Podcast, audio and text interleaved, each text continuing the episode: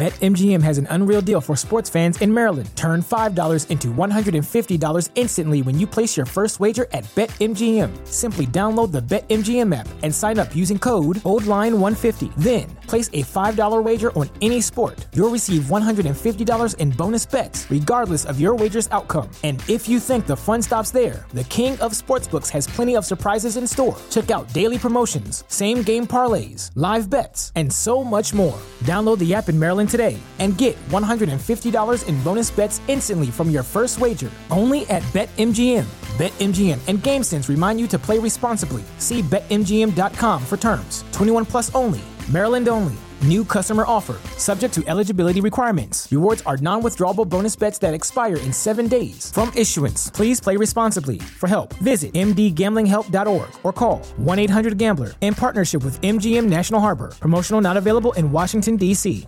¿Te preocupas por tu familia? Entonces, ¿por qué darles solo huevos ordinarios cuando pueden disfrutar de lo mejor? Eggland's Best, los únicos huevos con ese delicioso sabor fresco de granja, además de la mejor nutrición, como 6 veces más vitamina D, 10 veces más vitamina E y 25% menos de grasa saturada que los huevos regulares, además de muchos otros nutrientes importantes. Así que, dales los mejores huevos. Eggland's Best, mejor sabor, mejor nutrición, mejores huevos.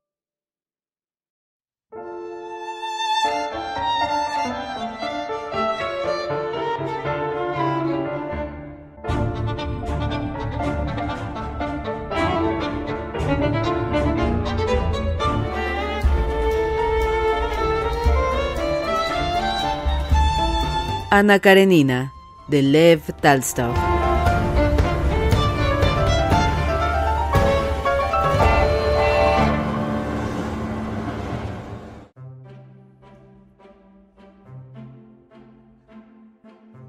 Como en todas partes donde se reúne gente, en la pequeña estación balnearia a donde habían ido los Sherbatsky, se realizó esa especie de cristalización habitual en la sociedad que hace que cada uno de sus miembros ocupe un lugar definido. Así como el frío da una forma invariable y fija a cada partícula de agua, convirtiéndola en un fragmento determinado de nieve, así cada nuevo cliente que llega al balneario ocupa su correspondiente lugar. Furs, Sherbatsky, Samtkin, Malin y Tocher se habían cristalizado en el puesto definido que les correspondía teniendo en cuenta el piso que ocuparon, su nombre y las relaciones que se habían creado. Aquel año había llegado a las aguas una verdadera Fursin alemana, gracias a la cual la cristalización se realizó más rápidamente. La princesa Sherbatsky se obstinó totalmente en presentar a Kitty a la princesa alemana y al segundo día de llegar efectuó la ceremonia.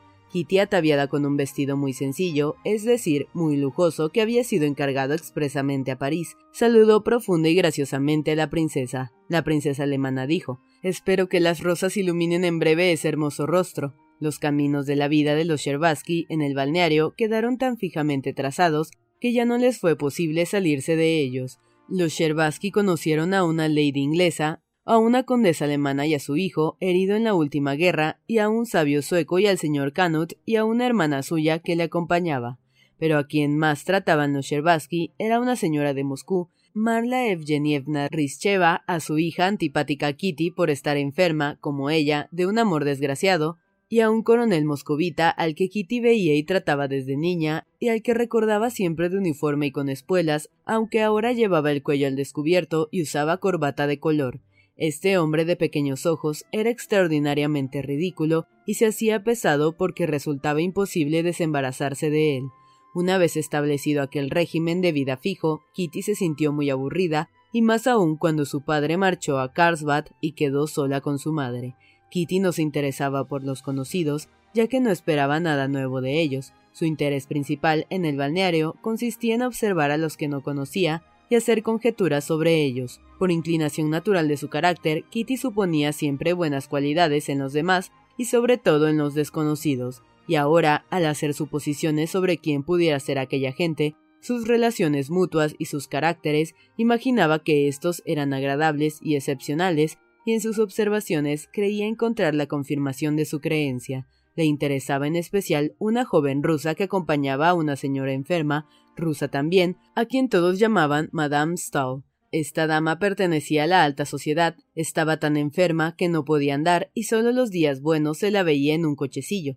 No trataba nunca con rusos, lo que según la princesa Sherbatsky no se debía a su enfermedad, sino al excesivo orgullo que alentaba en ella. Como Kitty pudo observar, la joven rusa que la cuidaba trataba a todos los enfermos graves muy abundantes allí, y les atendía con la mayor naturalidad, siempre con arreglo a sus observaciones. La joven no debía ser ni pariente de Madame Stoll, ni una enfermera a sueldo. La señora Stoll la llamaba Varenchka y los otros Mademoiselle Varenchka. Aparte de que a Kitty le interesaban las relaciones entre Madame Stoll y Varenchka, así como entre ellas y otras personas a quienes no conocía, Kitty sentía por la joven una simpatía explicable, como sucede a menudo, y por las miradas que Varenchka le dirigía, se veía que también a ella le agradaba la princesita. Varenchka no era lo que puede decirse una muchacha, parecía un ser sin juventud, a quien tanto se le podían atribuir treinta años como diecinueve, pero a juzgar por las líneas de su rostro, y pese a su color enfermizo,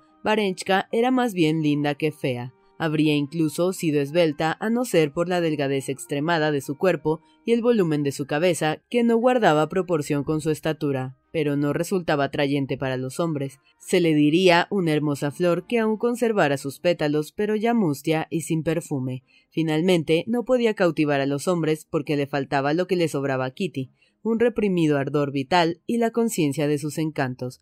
Varenchka parecía estar ocupada siempre por algún trabajo que realizaba y le impedía al parecer interesarse por ninguna otra cosa. Era precisamente esta circunstancia que las hacía distintas lo que atraía a Kitty más vivamente. Parecía esta que Varenchka, en su manera de vivir, encontraría el modelo de lo que buscaba con tanto ahínco, un interés en la vida, un sentimiento de dignidad personal que nada tuviera de común con aquellas relaciones establecidas en el gran mundo entre muchachos y muchachas, y que ahora le repugnaban pareciéndole una exhibición humillante, como de mercadería en espera del comprador. Cuanto más observaba Kitty a su desconocida amiga, tanto más creía que era el ser perfecto que ella imaginaba, y tanto más deseaba conocerla personalmente. Cada una de las varias veces que las dos jóvenes se encontraban durante el día, los ojos de Kitty parecían decir ¿Quién y qué es usted? ¿Acaso es un ser tan bello moralmente como imagino? Pero no piense por Dios que deseo imponerle mi amistad. Me basta con quererla y admirarla. Yo la quiero también. Es usted muy gentil, y la querría más si tuviese tiempo. Se diría que contestaba la joven rusa con la mirada. Efectivamente, Kitty veía muy ocupada a Varenchka, ora acompañaba a casa a los niños de una familia rusa, ora llevaba una manta a una enferma y la envolvía en ella, ora trataba de calmar a un enfermo excitado, ora iba a comprar pastas de té para alguien. A poco de la llegada de los Sherbatsky, hizo su aparición en el manantial una pareja de nuevos personajes que atrajeron atención general, sin despertar ninguna simpatía. Él era un hombre algo encorvado, de enormes manazas, vestido con un viejo gabán que le quedaba corto, de ojos negros a la vez ingenuos y feroces, y ella una mujer agraciada, de rostro pecoso, vestida pobremente y con escaso gusto. Kitty, notando que aquella pareja era rusa, empezó a inventar a su propósito una novela bella y enternecedora. Pero la princesa, informada por la Kurlist, el diario local, de que los nuevos viajeros eran Nicolás Liobin y María Nikolaevna, informó a Kitty de que aquel hombre era una persona poco recomendable, de modo que todas las ilusiones de la muchacha sobre los recién llegados se desvanecieron no tanto por los informes de su madre como por ser aquel Liobin hermano de Constantino, la pareja se hizo todavía más desagradable a Kitty. Para colmo, la costumbre de Nicolás de estirar la cabeza producía en la joven una repulsión instintiva. Le parecía por otra parte que en aquellos ojos grandes y feroces que la contemplaban con insistencia se expresaban sentimientos de odio y de burla, por lo que Kitty procuraba evitar a Nicolás Liobin siempre que podía. BetMGM has an unreal deal for sports fans in Maryland. Turn $5 into $150 instantly when you place your first wager at BetMGM. Simply download the BetMGM app and sign up using code OldLine150. Then, place a $5 wager on any sport. You'll receive $150 in bonus bets, regardless of your wager's outcome. And if you think the fun stops there, the king of sportsbooks has plenty of surprises in store. Check out daily promotions, same game parlays, live bets, and so much more. Download the app in Maryland today and get $150 in bonus bets instantly from your first wager only at BetMGM. BetMGM and GameSense remind you to play responsibly. See BetMGM.com for terms. 21 plus only, Maryland only. New customer offer. Subject to eligibility requirements. Rewards are non withdrawable bonus bets that expire in seven days. From issuance, please play responsibly. For help, visit mdgamblinghelp.org or call 1 800 Gambler in partnership with MGM National Harbor. Promotional not available in Washington, D.C.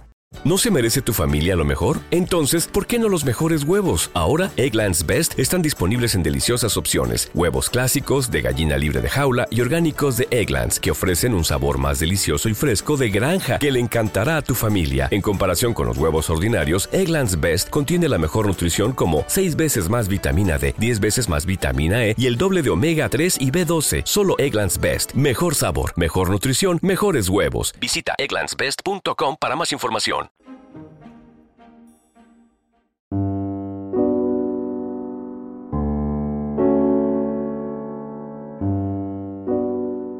Era un día desapacible, había llovido toda la mañana y los enfermos provistos de paraguas llenaban la galería.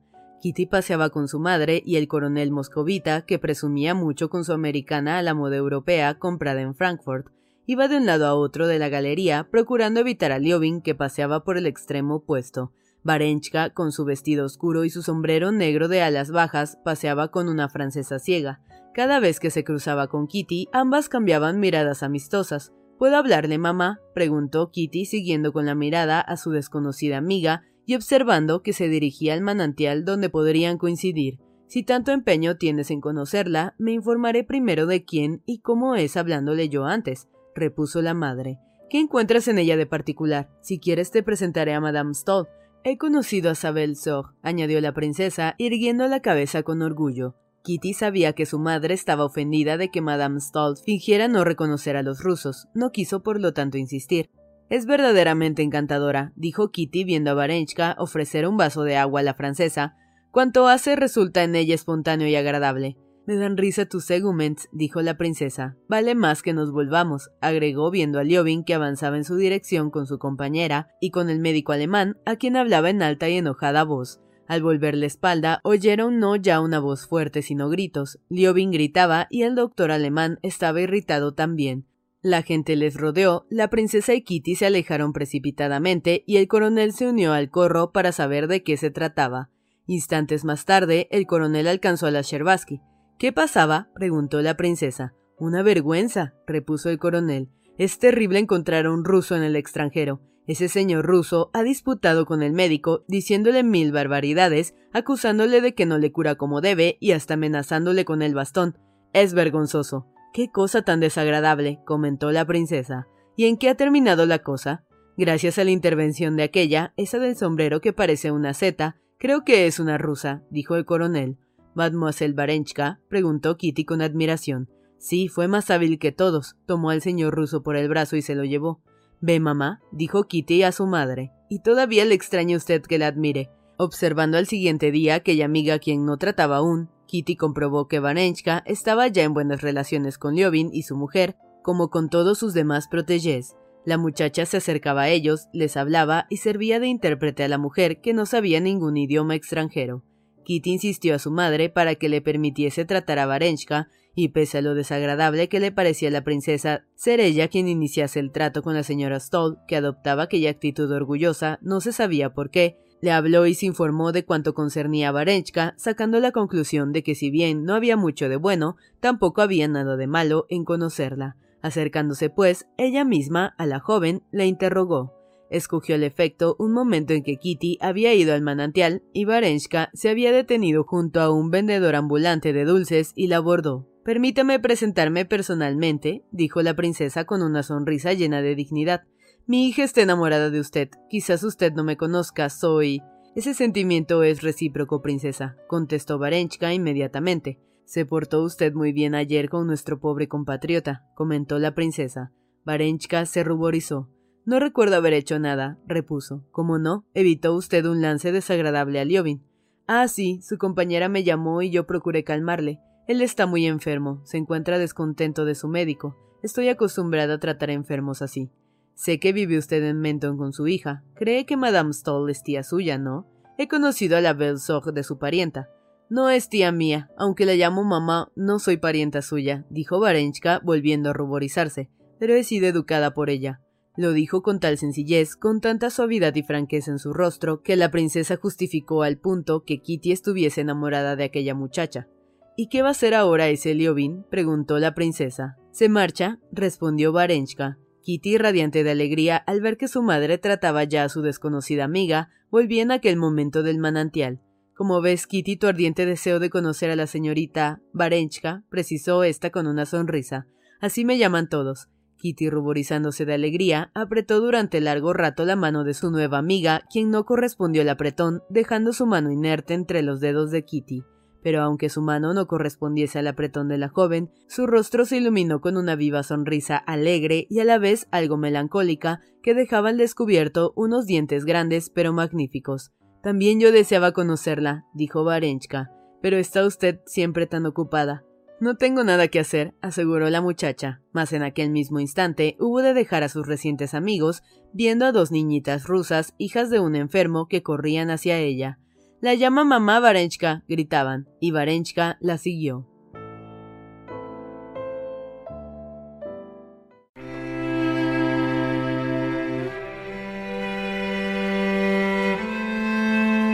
Los detalles de los que se enteró la princesa relativos al pasado de Varenchka y de sus relaciones con Madame Stoll y que supo por esta eran los siguientes. Madame Stoll, de quien unos decían que había amargado la vida de su marido, mientras otros afirmaban que era él quien la atormentaba con su conducta crapulosa, era una mujer siempre enferma y excitada. Después de divorciarse de su marido, dio a luz a un niño que murió a poco de nacer. Los parientes de Madame Stoll, conociendo su sensibilidad y temiendo que la noticia la matase, suplantaron al niño muerto por una niña que había nacido la misma noche en San por una niña que había nacido la misma noche en San Petersburgo y que era hija del cocinero de la corte. La niña era Varenchka. Más adelante, Madame Stoll averiguó que esta no era hija suya, pero continuó criándola. Varenchka quedó muy pronto sola en el mundo por muerte de sus padres. Madame Stoll vivía hacía más de dos años en el extranjero, en el sur, sin moverse de la cama. Unos afirmaban que Madame Stoll fingía y se hacía y se hacía un pedestal por su fama de mujer virtuosa y piadosa, mientras otros sostenían que en realidad en el fondo de su alma era un ser virtuoso y de moral acendrada, que vivía solo para el bien del prójimo como aparentaba. Nadie sabía si su religión era católica, protestante u ortodoxa, pero una cosa era cierta, que mantenía una estrecha amistad con los altos dignatarios de todas las iglesias y confesiones. Varenchka vivía siempre con ella en el extranjero, y cuantos trataban a Stoll imita estimaban y querían a Mademoiselle Varenchka como la llamaban. Enterada de tales detalles, la princesa no vio inconveniente en el trato de su hija con aquella joven, tanto más cuanto que los modales y la educación de la muchacha eran excelentes y hablaba el francés y el inglés a la perfección. En fin, lo principal era que Madame Stoll había asegurado que sentía mucho que su enfermedad la privase de tratar íntimamente a la princesa como era su deseo.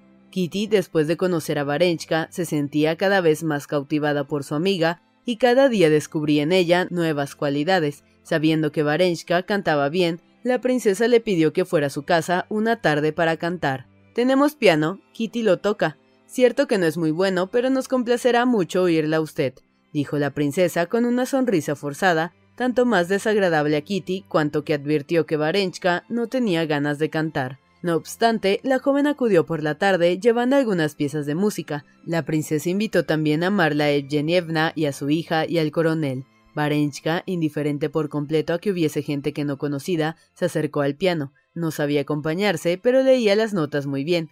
Kitty, que tocaba el piano a la perfección, la acompañaba. Tiene usted un talento extraordinario de cantante, afirmó la princesa, después de que la muchacha hubo cantado de un modo admirable la primera pieza. Marla Evgenievna y su hija alabaron a la muchacha y le dieron las gracias por su amabilidad. Miren, dijo el coronel asomándose a la ventana, cuánta gente ha venido a escucharla. Salieron y vieron que en efecto, al pie de la ventana, se había reunido mucha gente. Celebro infinito que les haya gustado, dijo simplemente Varenchka. Kitty miraba a su amiga con orgullo. Le entusiasmaba el arte, la voz, el rostro y más que nada, el carácter de Varenchka, que no daba importancia alguna a lo que había hecho y recibía las alabanzas con indiferencia, con aspecto de limitarse a preguntar ¿Canto más o no? Si yo estuviese en su lugar, qué orgullosa me habría sentido, pensaba Kitty. Cuánto me hubiese satisfecho saber que había gente escuchándome bajo la ventana. Y a ella todo eso la deja fría, solo la mueve el deseo de no negarse y de complacer a mamá. ¿Qué hay en esta mujer? ¿Qué es lo que le da fuerza para prescindir de todos y permanecer independiente y serena? ¿Cuánto daría por saberlo y poder imitarla? se decía Kitty, examinando el rostro tranquilo de su amiga. La princesa pidió a la joven que cantase más, y ella cantó con la misma perfección y serenidad, de pie junto al piano, llevando el compás sobre el instrumento con su mano fina y morena. La segunda pieza del papel era una canción italiana. Kitty tocó la introducción y miró a Varenchka. Pasemos esto de largo, dijo ruborizándose. Kitty detuvo la mirada interrogativa y temerosa en el rostro de su amiga. Bueno, bueno, pasemos a otra cosa, dijo precipitadamente Kitty, volviendo las hojas y adivinando que Varenchka tenía algún recuerdo relacionado con aquella canción. No, dijo la muchacha poniendo la mano sobre la partitura y sonriendo. Cantemos esto. Y lo cantó tan serena y fría y con tanta perfección como había cantado antes. Cuando Varenchka acabó, todos le dieron las gracias y se aprestaron a tomar el té. Las dos jóvenes salieron a un jardincillo que había junto a la casa. ¿No es cierto que tiene usted algún recuerdo relacionado con esa canción? preguntó Kitty. No me explique nada, se apresuró a añadir. Dígame solo si es verdad. ¿Por qué no? Se lo contaré todo, repuso Varenchka con sencillez. Tengo sí un recuerdo que en tiempos me fue muy penoso. He amado a un hombre y solía cantarle esa romanza. Kitty, en silencio, con los ojos muy dilatados, miraba conmovida a su amiga. Yo le quería a él y él a mí, pero su madre se oponía a nuestra boda y se casó con otra. Ahora vive cerca de nosotros y a veces le veo. No había imaginado usted que yo pudiera también tener mi novelita de amor, dijo Varenchka y su rostro se iluminó con un débil resplandor, que según presumió Kitty en otro tiempo, debía iluminarlo por completo. Que no lo he pensado, si yo fuera hombre después de conocerla a usted, no podría amar a otra, no comprendo cómo pudo olvidarla y hacerla desgraciada por complacer a su madre. Ese hombre no tiene corazón. Oh, sí, es un hombre muy bueno, y yo no soy desgraciada, al contrario, soy muy feliz. No cantamos más por hoy, agregó aproximándose a la casa. Qué buena es usted, qué buena exclamó Kitty, y deteniendo a Varenchka, la besó. Si yo pudiese parecerme a usted un poco. ¿Y para qué necesita parecerse a nadie? Es usted muy buena tal como es, replicó Varenchka, con una sonrisa suave y fatigada. No, no soy buena, pero dígame, sentémonos aquí, se lo ruego, dijo Kitty haciéndola sentarse otra vez en el banco a su lado. Dígame, ¿acaso no es una ofensa que un hombre desprecie el amor de una, que no la quiera? Si no me ha despreciado, estoy segura de que me amaba, pero era un hijo obediente. Y si no lo hubiese hecho por voluntad de su madre, sino por la suya propia, repuso Kitty, comprendiendo que descubría su secreto y notando que su rostro, encendido con el rubor de la vergüenza, la traicionaba. Entonces se habría comportado mal y yo no sufriría el perderle, repuso Varenchka con firmeza, adivinando que ya no se trataba de ella, sino de Kitty. ¿Y la ofensa? preguntó Kitty. La ofensa es imposible de olvidar. Hablaba recordando cómo había mirado a Bronsky en el intervalo de la mazurca. ¿Dónde está la ofensa? Usted no ha hecho nada malo. Peor que malo, estoy avergonzada. Varenchka movió la cabeza y puso su mano sobre la de Kitty. ¿Avergonzada de qué? Supongo que no diría usted al hombre que le mostró indiferencia que le quería.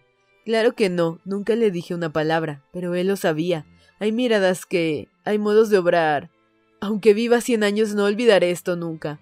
Pues no lo comprendo. Lo importante es saber si usted le ama ahora o no, concretó Varenchka. Le odio. No puedo perdonarme. ¿Por qué? Porque la vergüenza, la ofensa. Si todas fueran tan sensibles como usted, repuso Varenchka, no hay joven que no pase por eso, y tiene tan poca importancia. Entonces, ¿cuáles son las cosas importantes? preguntó Kitty escrutándole con mirada sorprendida. Hay muchas cosas importantes. ¿Cuáles son? Oh, muchas, dijo Varenchka, como no sabiendo qué contestar. En aquel momento se oyó la voz de la princesa que llamaba desde la ventana. Kitty hace fresco, toma el chal o entra a casa. Cierto, ya es hora de entrar, dijo Varenchka levantándose. Tengo que visitar a una Madame Berta, que me lo suplicó. Kitty la retenía por la mano y la miraba apasionadamente como si le preguntase ¿Cuáles son esas cosas importantes? ¿Qué es lo que le infunde tanta serenidad? Usted lo sabe, dígamelo. Pero Varenchka no comprendía la pregunta de Kitty ni en qué consistía. Solo recordaba que tenía que ver a Madame Berta y volver a casa de Madame Stoll a la hora del té, que allí se tomaba a las doce de la noche. Entró pues a la casa, recogió sus papeles de música, se despidió de todos y se dispuso a marchar. Permítame que le acompañe, dijo el coronel. Claro, ¿cómo va a ir sola por la noche? apoyó la princesa. Por lo menos enviaré a Paracha con usted. Kitty observaba la sonrisa que Varenchka reprimía con dificultad al oír considerar necesario que la acompañaran. No, siempre voy sola y nunca me pasa nada, dijo tomando el sombrero, y besando una vez más a Kitty y omitiendo decirle lo que eran aquellas cosas importantes, desapareció con su paso rápido y sus papeles de música bajo el brazo en la oscuridad de la noche de verano, llevándose consigo el secreto de aquellas cosas importantes y de lo que le proporcionaba aquella dignidad y aquella calma tan envidiables.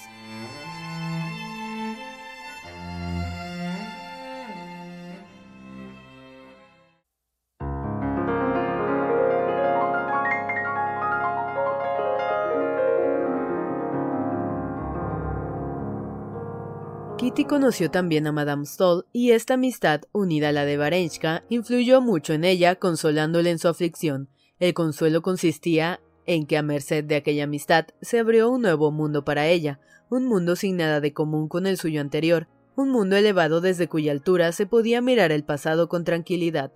Había descubierto que además de la vida instintiva a que hasta entonces se entregara, existía una vida espiritual. Esa vida se descubría gracias a la religión, pero una religión que no tenía nada de común con la que profesaba Kitty desde su infancia y que consistía en asistir a oficios y vísperas en el asilo de viudas nobles, donde se encontraba gente conocida, y en aprender de memoria, con los padrecitos ortodoxos, los textos religiosos eslavos. La nueva idea que ahora recibía de la religión era elevada, mística, unida a sentimientos y pensamientos hermosos. Así cabía creer en la religión no porque estuviera ordenado, sino porque la creencia resultaba digna de ser amada. Kitty no llegó a tal conclusión porque se lo dijeran. Madame Stoll hablaba con Kitty como con una niña simpática, admirándola, hallando en ella los recuerdos de su propia juventud.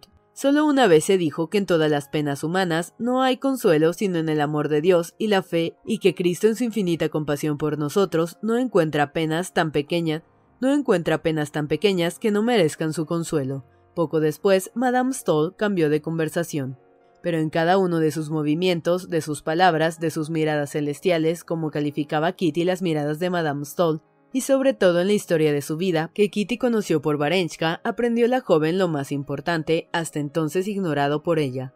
Así notó que al preguntarle por sus padres, la Stoll sonreía con desdén, lo que era contrario a la caridad cristiana. También advirtió que una vez que Kitty halló allí a un cura católico, Madame Stoll procuraba mantener su rostro fuera de la luz de la lámpara mientras sonreía de un modo peculiar.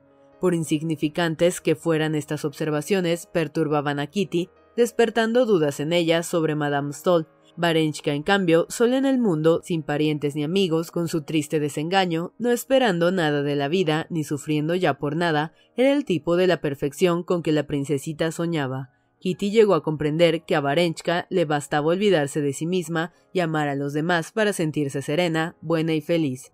Así habría deseado ser ella, comprendiendo ya con claridad que era lo más importante.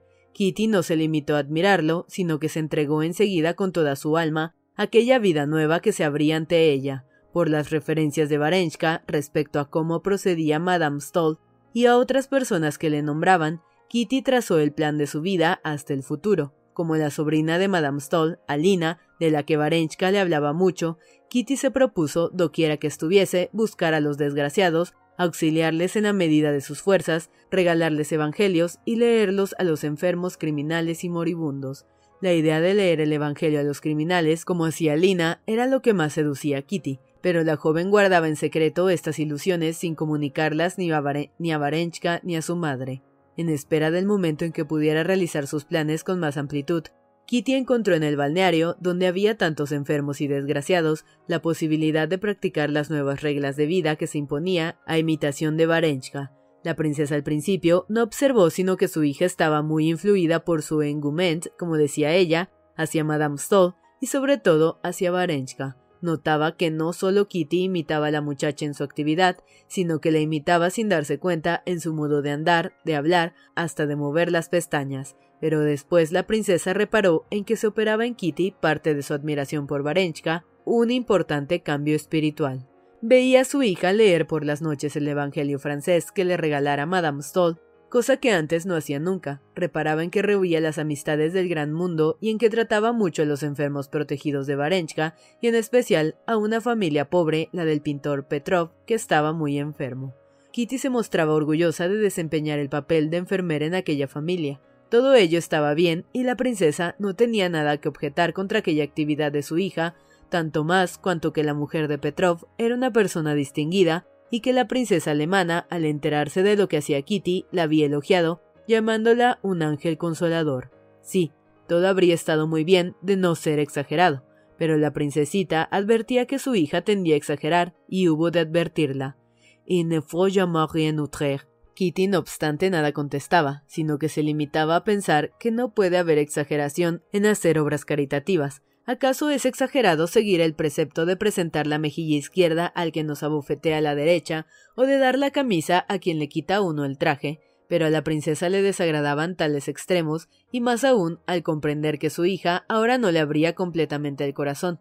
En realidad, Kitty ocultaba a la princesa sus nuevas impresiones y sentimientos, no porque no quisiera o no respetara a su madre, sino precisamente por ser madre suya. Mejor habría abierto su corazón ante cualquiera que ante ella. Hace mucho tiempo que Ana Pavlovna no viene a casa, dijo una vez la princesa, refiriéndose a la Petrova. La he invitado a venir, pero me ha parecido que estaba algo disgustada conmigo. No lo he notado, dijo Kitty ruborizándose. Hace mucho que no les has visto. Mañana tenemos que ir a dar un paseo hasta las montañas, repuso Kitty. Bien, ve, dijo la princesa contemplando el rostro turbado de su hija y esforzándose en adivinar las causas de su confusión. Aquel mismo día, la Varenchka comió con ellos y anunció que la Petrova desistía del paseo a la montaña. La princesa notó que Kitty volvía a ruborizarse. ¿Te ha sucedido algo desagradable con los Petrov, Kitty? preguntó la princesa cuando quedaron a solas. ¿Por qué no envía aquí a los niños ni viene nunca? Kitty contestó que no había pasado nada y que no comprendía que Ana Pavlovna pudiera estar disgustada con ella, y decía verdad, no conocía en concreto el motivo que la Petrova hubiera cambiado de actitud hacia ella, pero lo adivinaba. Adivinaba algo que no podía decir a su madre. Una de esas cosas que uno sabe, pero que no puede ni confesarse a sí mismo por lo vergonzoso y terrible que sería cometer un error. Recordaba sus relaciones con la familia Petrov, evocaba la ingenua alegría que se pintaba en el bondadoso rostro redondo de Ana Pavlovna cuando se encontraban, recordaba sus conversaciones secretas respecto al enfermo, sus invenciones para impedirle trabajar, lo que le habían prohibido los médicos, y para sacarle de paseo. Se acordaba del afecto que le tenía el niño pequeño, que la llamaba Kitty Mía, y no quería acostarse si ella no estaba a su lado para hacerle dormir. Qué agradables eran aquellos recuerdos. Luego evocó la figura delgada de Petrov, su cuello largo, su levita de color castaño, sus cabellos ralos y rizados, sus interrogativos ojos azules que al principio asustaban a Kitty, y recordó también los esfuerzos que hacía para aparentar fuerza y animación ante ella. Además se acordaba de la repugnancia que él le inspiraba al principio, como se le inspiraban los tuberculosos, y el cuidado con que escogía las palabras que le tenía que decir. Volvía a ver la mirada tímida y conmovida que le dirigía Petrov y experimentaba de nuevo el extraño sentimiento de compasión y humildad, unido a la conciencia de obrar bien que le embargaba en aquellos instantes. Sí, todo ello se había deslizado perfectamente en los primeros días, Ahora desde hacía poco todo había cambiado. Ana Pavlovna recibía a Kitty con amabilidad fingida y vigilaba sin cesar a su marido y a la joven. ¿Era posible que la conmovedora alegría que experimentaba Petrov al llegar ella fuera causa de la frialdad de Ana Pavlovna? Sí, pensaba Kitty, había algo poco natural en Ana Pavlovna, algo que no era propio de su bondad en el acento con que dos días antes le dijera enojada. Mi marido le esperaba, no quería tomar el café hasta que usted llegase, aunque sentía debilidad. Sí, quizá la Petrova se disgustó conmigo por haberle dado la manta a su marido. El hecho en sí carece de importancia, pero él la tomó turbándose y me dio tantas veces las gracias que quedé confundida. Y luego ese retrato mío que ha pintado tan admirable, y lo peor es su mirada tan dulce, tan tímida. Sí, sí, eso es, se repetía Kitty horrorizada. Pero no debe, no puede ser. El pobre me inspira tanta compasión. Aquella duda envenenaba ahora el encanto. Aquella duda envenenaba ahora el encanto de su nueva vida.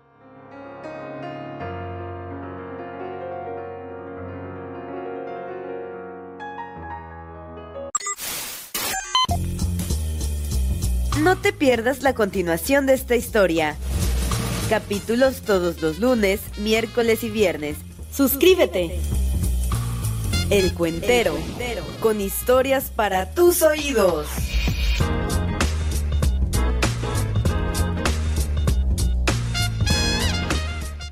BetMGM has an unreal deal for sports fans in Maryland. Turn $5 into $150 instantly when you place your first wager at BetMGM. Simply download the BetMGM app and sign up using code OldLine150. Then, place a $5 wager on any sport. You'll receive $150 in bonus bets, regardless of your wager's outcome. And if you think the fun stops there, the King of Sportsbooks has plenty of surprises in store. Check out daily promotions, same game parlays, live bets, and so much more. Download the app in Maryland today and get $150 in bonus bets instantly from your first wager only at BetMGM. BetMGM and GameSense remind you to play responsibly. See BetMGM.com for terms. 21 plus only. Maryland only. New customer offer. Subject to eligibility requirements. Rewards are non withdrawable bonus bets that expire in seven days. From issuance, please play responsibly. For help, visit mdgamblinghelp.org or call 1 800 Gambler in partnership with MGM National Harbor. Promotional not available in Washington, D.C.